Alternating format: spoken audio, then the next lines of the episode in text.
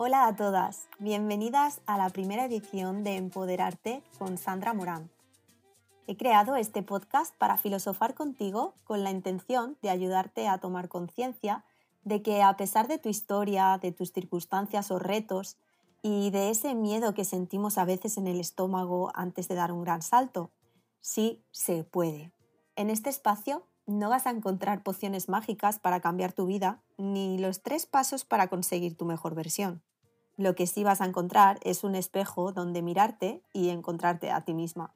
La idea principal es inspirarte y que juntas te sientas en confianza de cuestionarte aspectos de tu vida que te gustaría transformar y conectes con tus dones y ese poder con tanto arte que vive en ti. Suscríbete al podcast antes de empezar y quédate donde la vida no se acaba hasta que se acaba. Saludos empoderadas, espero que el verano os esté sentando fenomenal yo ya estoy de vacaciones, pero no me quería ir de viaje sin grabar el episodio de esta semana. La semana que viene sí que tendremos un break y a la otra remontamos y volvemos al lío con muchas ganas, mucha motivación y más inspiración. Hoy os traigo un tema del que esta semana me habéis estado preguntando por redes sociales, de cómo puedo trabajar las creencias, Sandra, cómo puedo trabajar la mente nos damos cuenta de algunas creencias como la creencia de no ser suficiente, de no sentirnos capaces. Pero la pregunta es, ¿cómo la reprogramo? Una cosa es conocer la creencia limitante y otra cosa es trabajar con esa creencia limitante. Así que, ¿cuáles son las formas de trabajar las creencias limitantes y qué técnicas existen para reprogramar la mente? Para entrar en contexto vamos a ver qué son las creencias.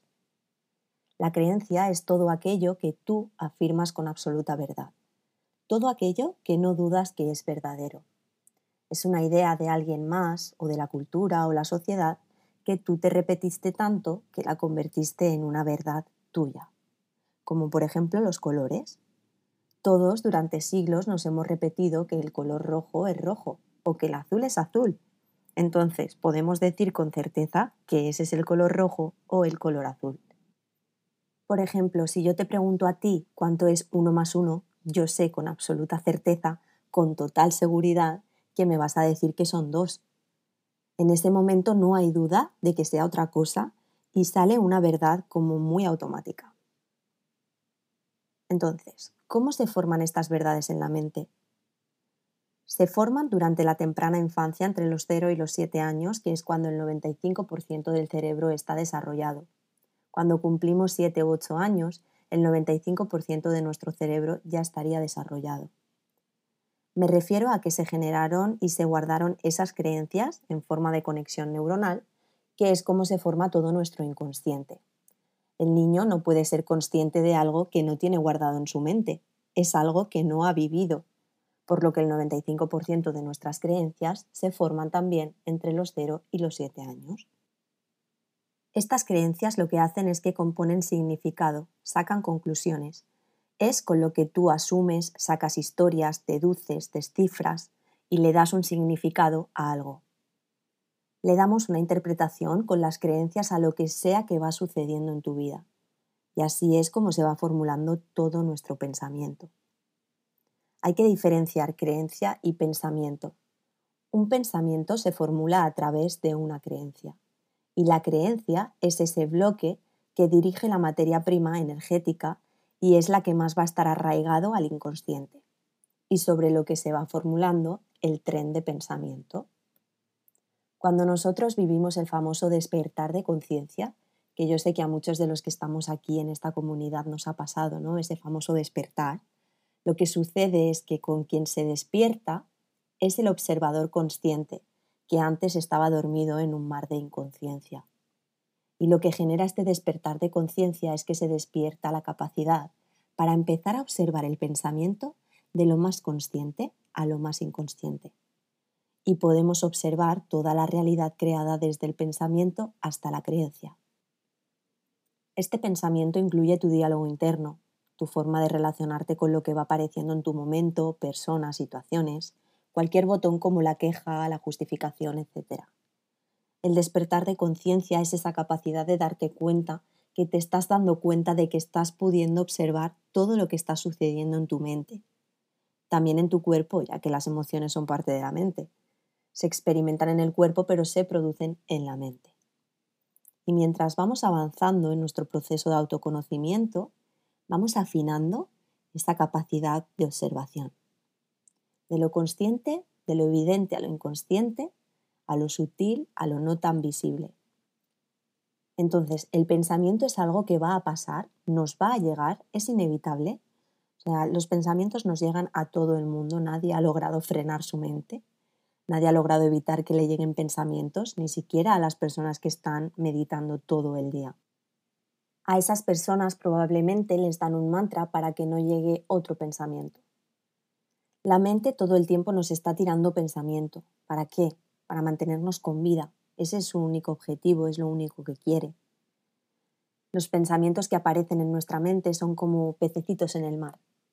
Si yo te doy un trozo de mar y te digo, asegúrate que por aquí no va a pasar ni un solo pez. Seguramente me vas a decir, ¿cómo voy a hacer que en un trozo de mar no aparezca ni un solo pez? Sobre todo, ¿cómo vamos a evitar los peces de la profundidad, los que están en la profundidad de nuestro inconsciente? Tus pensamientos son como pececitos que pasan por el mar de nuestra mente, el océano inconsciente, y todo lo que existe ahí en ese mar de inconsciencia. La parte consciente sería como lo más cercano a la superficie del mar, y la parte inconsciente es todo lo que sucede en las profundidades del inconsciente. Por lo que todos esos pececitos, todos esos pensamientos que pasan por la mente, aproximadamente en el día tenemos entre 50.000 y 70.000 y todos esos pensamientos están basados en creencias. Esas creencias, el 95% son inconscientes. El 90% son repetidos de ayer, de antes de ayer y así hasta llegar a tus abuelos. Y el 85% de esos 50, 70 mil pensamientos al día son negativos. Entonces, ¿qué está pasando con nuestra mente? La mente te tira el pensamiento, la mayoría son negativos, tóxicos, terroríficos, apocalípticos, y todo esto repetidamente y ni nos dimos cuenta. Así es como funciona la mente entonces. Cuando no hemos despertado, digamos que nuestra atención está secuestrada por el piloto automático, viviendo la vida de alguien más o viviendo la vida impuesta por la cultura. Como el, hasta que no cumplas esto no vas a ser feliz. Vas y lo cumples y no eres feliz. Eso es porque viviste la vida impuesta por la cultura o la mente secuestrada por pasados o futuros creyendo verdadero que no hay forma de que suceda otra posibilidad. Y recuerda que todo lo que le pongamos a la mente, el cuerpo lo va a experimentar como si estuviese pasando, por eso la visualización funciona. O sea que básicamente tu atención está yendo entre la guerra del pasado, te revuelcas en la guerra del pasado, lo que pasó, lo que te dijeron, se produce un montón de pensamientos, se produce otra vez el sufrimiento, y esto creo que a todos nos ha pasado, esto de que tuviste una discusión con una amiga hace uno o dos años y al revivirlo te vuelves a enfadar. Eso es porque estás reviviendo esa información, aunque no esté pasando, está pasando con tu mente y con tu memoria. Por otro lado, tu mente también se puede ir al futuro apocalíptico, donde nos vemos viviendo debajo de un puente, donde ya no hubieron posibilidades, donde no vamos a encontrar trabajo, nos vamos a morir de hambre donde nos vamos a enfermar y vamos a llegar a la vejez enfermos, solos y sin nadie que nos cuide. Todo el pensamiento que estamos produciendo está basado en una creencia, en algo que tú puedes deducir como verdadero y sobre eso sacas conclusiones y una mente no entrenada va a saltar entre pasados y futuros produciendo un montón de actitudes mentales que probablemente nos coloquen enérgicamente en carencia. Y aquí vamos a hablar de las herramientas de reprogramación. Hay muchos tipos de creencias, pero todas se podrían catalogar en dos grandes tipos de pensamiento. En primer lugar, las creencias positivas o de empoderamiento. Y en segundo lugar, las famosas creencias limitantes. La creencia limitante, como el nombre indica, te va a limitar. Limita que puedas ver otra posibilidad. Limita tu energía y limita a que tú puedas elegir otra cosa en aquello que está sucediendo. La creencia positiva te va a dar el poder a que tú puedes elegir. Te va a recordar el poder que tienes para elegir, que ese es uno de los regalos de la conciencia.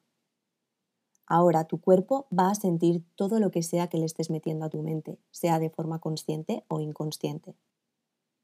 O sea, todo ese pensamiento que estamos pensando, aunque no nos estemos dando cuenta de que lo estamos pensando porque es inconsciente, tu cuerpo sí que lo va a sentir. Ninguna emoción es buena o mala. Normalicemos todas las emociones porque todas son parte de nuestra fisiología, de nuestra biología. No hay error en ninguna emoción. Algunas son muy incómodas y ese no es el problema, sino la falta de herramientas para entender y atender la incomodidad de las emociones. Hay que tratarnos con compasión cuando aparezcan y aprender herramientas para cuando aparezcan esas emociones. Aquí lo que importa es que veas que cuando tu cuerpo está en algún tipo de estrés es porque tu mente está afirmando, asegurando que algo va a suceder basado en un pasado no visto o no reconocido, no indagado. La mente no cuestionada es la que genera sufrimiento. Las creencias limitantes no son malas, siempre esconden una intención positiva, quieren protegerte de algo desde el día que las adoptaste, querían generarte equilibrio. Además, son una grandísima puerta para evolucionar el contenido de tu creencia limitante, dejando de creer en esa creencia y volviendo a elegir qué creer verdadero. Así que si tú te das cuenta de que tienes una creencia limitante, en lugar de agobiarte y preocuparte, todos tenemos creencias limitantes. Míralo como la oportunidad de la vida misma diciendo, nos tocó evolucionar. Y para eso es la vida, para evolucionar el contenido de la propia mente, de la propia conciencia hacia algo más alineado, más amoroso, que te acerque más al amor incondicional. Y este amor incondicional siempre incluye el amor propio, es la puerta para romper con patrones viejos que ya no son coherentes y estamos repitiendo y repitiendo y abrirnos a otro tipo de experiencia. Las creencias limitantes que están presentes hoy en día en tu vida van a presentar alguna forma de estrés o desequilibrio. ¿Cómo sabes que estás en una creencia limitante? Porque estás precisamente en desequilibrio, en estrés. Porque estás afirmando que las cosas son como tu creencia limitante te lo dice y muchas veces esa creencia viene de la infancia, reforzado entre los 7 y los 14 años, a lo mejor también reforzado por la cultura o la sociedad en la que vivimos. El estrés puede ser enojo, frustración, rabia, tristeza, desilusión, o también cuando se nos repiten esos patrones repetitivos una y otra vez, nos tropezamos con la misma piedra, con el mismo personaje, caemos en el mismo tipo de relaciones y eso es porque seguimos actuando de la misma manera porque no hemos hecho la transformación a nivel creencia. Y aquí entra la memoria. La memoria es la interpretación cristalizada de alguna experiencia que tú viviste, de alguna historia, de algún personaje, de mamá, de papá, de lo que viviste en el colegio a lo mejor, de cualquier estímulo externo. Y la mayoría de esa memoria no está indagada, no está cuestionada, entonces la memoria va a sostener vivas las creencias limitantes. Por eso a veces no basta con descubrir que se tiene la creencia limitante. Lo que hay que hacer es desmantelar la interpretación. La interpretación son un montón de creencias asociadas. Ejemplo, esta persona es mala, entonces si es mala es corrupta. Si es corrupta tiene que ir a la cárcel. Y empezamos a sacar un montón de conclusiones y asociamos verdades que tienen que ir juntas y esas asociaciones mantienen vivas las creencias limitantes. Entonces, siempre que estés en algún tipo de sufrimiento que es causado por la mente, no hay problema que exista fuera de tu propia mente, por ende, la solución a todo problema tiene que existir dentro de tu propia mente. Las personas valientes que empiezan a trabajar en sus creencias son las que empiezan a ver los resultados de hacer el cambio de creencia, porque siempre la primera transformación va a suceder a nivel creencia. No podemos tener un cambio de hábito, un cambio de comportamiento si primero no hubo a nivel creencia. El comportamiento es el resultado de nuestra creencia. Creencia produce pensamiento, pensamiento produce emoción. La emoción produce la reacción química en el cuerpo que es la que nos hace comportarnos de cierta manera. Así que para cambiar el comportamiento tenemos que transformar la creencia. Puedes trabajar en hábitos, puedes trabajar en las emociones, pero el verdadero cambio siempre va a venir a nivel creencia. ¿Cómo se trabajan las creencias? Importante. Trabajar creencias es sinónimo de reprogramar la mente, que es sinónimo de expansión de conciencia, que es otro sinónimo de sanar. Todo significa lo mismo, sanar es mirar aquel dolor y que ya no duela, y poderlo hasta agradecer, o que deje de definirte como persona de cierta forma o manera. Cuando empiezas a trabajar en tus creencias, lo que estás haciendo es que estás despegándote de esa historia, de esa interpretación, de lo que pensaste que era y estás abriéndote a ver esa situación, esa persona, momento, esa historia, como otra cosa, desde otro punto de vista. Y esto empieza a hacer flexible a la mente. Caben más significados para relacionarme con este tipo de situaciones con este tipo de personas, con este tipo de heridas. Cuando vas agregando significados, estás expandiendo la conciencia hacia la bondad y el amor, para contigo y para los demás, y que te genere un sentido profundo de para qué pasó lo que pasó. Y cuando conseguimos darle la vuelta a esas experiencias, lo que hacen es conectarte con una parte muy, muy, muy real de nosotros. Entonces podemos sanar. No existe una pastillita que te puedas tomar para hacer este trabajo de conciencia. Nadie lo puede hacer por ti. La única persona que puede elegir hacer este trabajo de creencias eres tú. No hay ningún gurú que vaya a hacer el trabajo por ti. No hay una terapia rara energética que te vaya a sacar todas esas creencias limitantes. Cada quien se compromete hasta donde quiere y está perfecto. Es un camino personal. Es una decisión personal y requiere mucha introspección, requiere compromiso, requiere silencio, reflexión y requiere mucha congruencia con nosotros. Es un acto de ir al propio contenido de tu propia conciencia, que son tus pensamientos, que son tus creencias, que son tus emociones, tus sentimientos, y empezar a cuestionarlos y hacer una dialecta con esta información y empezar a observarlos. En esa observación empezar a preguntarte, espérate, a ver, ¿esto que yo estoy pensando es completamente verdadero? ¿quién sería yo sin esta historia? Entiendo que hay muchas personas que tienen urgencia por salir de este tipo de creencias y les encantaría saltarse este paso porque genera mucho sufrimiento. Pero no hay cómo saltarse el proceso de hacer la transformación. El proceso está en atravesarlo y vivirlo. Porque cuando lo vives, la sabiduría ahora se queda en tu psique y si sigues resistiendo a hacer ese trabajo, al final te va a someter y pagamos los costos de no hacer el trabajo. No hay solo un camino para hacerlo, hay muchos métodos, el camino es tuyo, el camino es personal y se trata de que cada quien descubra lo que a cada uno le está haciendo llevarte a esa expansión de conciencia, a mirar aquel dolor sin que te defina o te marque o que de alguna forma te limite. Ahora sí, existen cuatro grandes categorías de reprogramación para trabajar las creencias. Bueno, realmente existen cinco, pero aquí vamos a ver las cuatro que están, digamos, más a nuestro alcance porque la otra es neurociencia, tecnología avanzada y se utiliza para casos, digamos, más graves. Así que la número uno es la meditación mindfulness. Hay mucha ciencia que hoy en día explica lo que hace la meditación en la mente, lo que le hace al cerebro, cómo impacta en la corteza prefrontal, que es donde haces el entrenamiento a tu atención y donde están los músculos de la atención. Mindfulness es el entrenamiento a la atención, es atención plena en el momento presente, sin juicio y con compasión. Como dijimos al principio, la mente nos tira pensamientos y es inevitable que los pensamientos pasen. El problema del sufrimiento, que son todas esas emociones incómodas, cuando estamos enfadados, cuando estamos tristes, heridos, desilusionados, que surgen de un pensamiento que al pasar lo agarramos con nuestra atención. Y donde pones tu atención, pones la energía. Y por mucho que te agarres a un pensamiento y quieras hacerlo cambiar, eso no va a pasar. Pero si simplemente los pensamientos pasan y no los agarras, ¿con quién te peleas? No hay que querer cambiar, no hay que querer que sea diferente, no hay que controlar en este caso. Mindfulness entrena la atención a observar el pensamiento y dejarlo ir, y volver al momento presente. Y como ancla al momento presente, la respiración siempre va a ser una gran aliada. Al entrenar la atención el observador consciente se va a dar cuenta de que va a llegar otro pensamiento y al ponerle atención lo va a dejar ir. Los pensamientos son ilusorios, son una ilusión, como el futuro.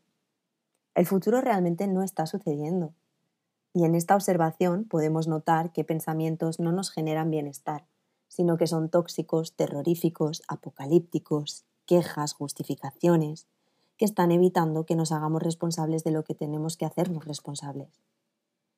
Uno de los mayores sufrimientos del ser humano es que pensamos que la vida no es como nosotros queremos que sea. Y la vida no la podemos controlar. La vida será como tenga que ser. Observar el ego ahí, cuando pensamos solo voy a ser feliz cuando la vida sea X y vaya como yo quiero que vaya. A nadie le sale la vida exactamente como tenían sus planes. Entonces, con esta técnica, que es maravillosa, entrenamos la mente para estar en el momento presente, dejar los pensamientos de un futuro o del pasado que no están pasando, entender que los pensamientos son solo pensamientos, que no los tienes que pensar. O sea, que puedes soltar los pensamientos, no pasa nada si sueltas el pensamiento. Puedes desidentificarte de los pensamientos, eres mucho más que los pensamientos, y al darte cuenta de esto se abre un espacio en la mente para que puedas elegir qué pensar. La segunda categoría para reprogramar la mente es la hipnosis. La hipnosis, que muchos programas de entrenamiento le pusieron una fama un tanto dudosa, y mucha gente piensa que pones tu subconsciente en manos de otra persona, realmente no es así. Tienes en todo momento libre albedrío para generar coherencia, lo que resuena verdadero y lo que no lo desecha. La hipnosis es una herramienta de reprogramación, de introspección hacia una actividad cerebral mucho más lenta, hay diferentes actividades cerebrales y todos pasamos por ellas durante el día. Lo que hace la hipnosis es que baja la actividad cerebral hasta llevarte a una frecuencia teta, en el que cuando establecemos el observador consciente podemos mirar toda esa información que produce el tren de pensamiento que está basado en una creencia y podemos incluir a que se tome otra creencia, a cuestionar esa creencia que yo sostengo y que no necesariamente sigue siendo cierta, o que es limitante y a ese nivel puede suceder un grabado de información. A mí la hipnosis me ha ayudado muchísimo, pero quiero dejar claro que no es instantánea. Va por capitas. No es una sola vez y ya está. La hipnosis es como ir a terapia. No vas una sola vez a terapia y ya. Es un proceso. Toda reprogramación toma su tiempo, solo que la hipnosis recoge toda la información desde el inconsciente y dentro de ese inconsciente nos topamos con un montón de información que realmente no tiene lógica, porque así funciona el inconsciente, pero son diferentes asociaciones que no tenemos conscientes, no nos hemos dado cuenta de que están asociados. La tercera son todas las terapias, herramientas de alta conciencia, que son todas aquellas que te producen un eureka, que te hacen ese clic. Ya veo qué es lo que yo estaba manteniendo como verdadero, ya he visto el patrón tóxico, ya vi cómo yo genero esa toxicidad, ya veo cómo estoy siendo partícipe de esto que está pasando. A veces esto puede ser doloroso porque de repente te choca. Nos choca mucho darnos cuenta de lo que hemos elegido de forma inconsciente. Pero la verdad es que si nunca te hubieses dado cuenta de eso, hubiese seguido pasando mucho tiempo más. Es mejor darse cuenta y pasar por ese periodo de shock que seguir sosteniendo más toxicidad y negatividad hacia uno mismo. Aquí, como herramienta de alta conciencia, me encanta la de Byron Kate, que llamó el trabajo, the work, porque realmente le das la vuelta a un momento de dolor o de sufrimiento. Esta técnica es impresionante. Se han hecho muchos estudios de lo que esta herramienta es tan poderosa para la mente. Por supuesto, como herramientas están todos los tipos de coaching, de psicoterapia tradicional, en mi caso, estudiando el máster de coaching con PNL, he vivido una transformación personal a otro nivel. Así que si crees que lo necesitas, busca un especialista porque la meditación y la hipnosis no suplen la terapia. Son grandes aliados, pero no la suplen. Hay mucha resistencia a ir a terapia y puedo entenderlo porque es importante dar con un buen profesional, porque conozco casos de personas que han ido muy lento y realmente no les estaba funcionando, y eso te hace perder tiempo y dinero. Pero también hay grandísimos psicoterapeutas y coaches que te dicen las cosas como son, que son duros cuando tienen que serlo, porque a eso vamos a terapia. No vamos para que sigan alimentándonos el papel de víctima y que nos sigan validando que no somos responsables. Porque de alguna forma todos somos responsables. Toda terapia lo que intenta es que te acerques a esa historia de dolor para transformar esa información en conocimiento, en sabiduría, en aprendizaje, aprender a autorregularte y tener un propósito. Y en esta tercera herramienta de alta conciencia vamos a encontrar todos los tipos de coaching, todos los libros de desarrollo personal, los cursos, los talleres, cualquiera de ellos que te produzca una conciencia expandida. Esa conciencia expandida es la que te hace mirar la información de una manera diferente. Aquí lo que importa es que adoptes una rutina de reflexión continua. No es una sola vez, así no te va a funcionar. Es un proceso continuo y se necesita de compromiso con tu propio proceso. La cuarta gran categoría es todas las técnicas de gestión emocional, que son las terapias del cuerpo. El cuerpo guarda muchísima sabiduría, guarda nuestras memorias, nuestras sensaciones más incómodas, nuestras cicatrices. Por eso es importante trabajar el cuerpo cuando se está trabajando la mente. ¿Por qué? Porque si el cuerpo está en el estrés de esa pelea o huida, no puede integrar la información de alta conciencia. Cuando el cuerpo está alterado, no puede tener una conciencia expandida. El cuerpo le manda la señal de peligro a la mente y entonces no hay modo de que te pongas a reflexionar. Muchas veces tenemos que poner la atención en el cuerpo, estar en el cuerpo, regresar al equilibrio, a la calma. Y hay un sinfín de herramientas para esto. Una gran herramienta es el yoga nidra, que es el arte de descansar. Es importantísimo el equilibrio entre descanso y acción. Todas las técnicas de respiración son buenísimas. Hay un tipo de respiración para cada una de las emociones. Los masajes, la sauna, la terapia de calor, la de frío, Todas estas técnicas van a provocar una relajación profunda para que tengas una atención libre y disponible y dejes de estar secuestrada por la alerta y el estrés. Y entonces puedes somatizar toda la información de alta conciencia. Si tú te encuentras en una creencia limitante no es algo negativo, es algo inevitable, natural, y es una perfecta oportunidad para que tú puedas acceder al contenido de tu conciencia y elevarla, evolucionarla y estar mejor. A poder estar en plenitud, a pesar de lo que sea que esté pasando, y que esa creencia no siga teniendo el control de tu realidad, que ese dolor no te siga definiendo a ti, que esa memoria no siga secuestrando tu atención. Y todas las creencias realmente se pueden transformar. Entonces, dentro de estas cuatro categorías, encuentra tu combo perfecto. Encuentra las herramientas que más te gusten y las que mejor te funcionen yo siempre recomiendo meditar un poquito a diario, aunque sean cinco minutos. Si quieres probar la hipnosis, a mí hasta ahora es la herramienta que mejor me ha funcionado, como te decía antes, junto con el coaching personal. Hay muchos tipos de hipnosis. Encuentra tu terapia favorita, comprométete con un camino de reflexión continuo.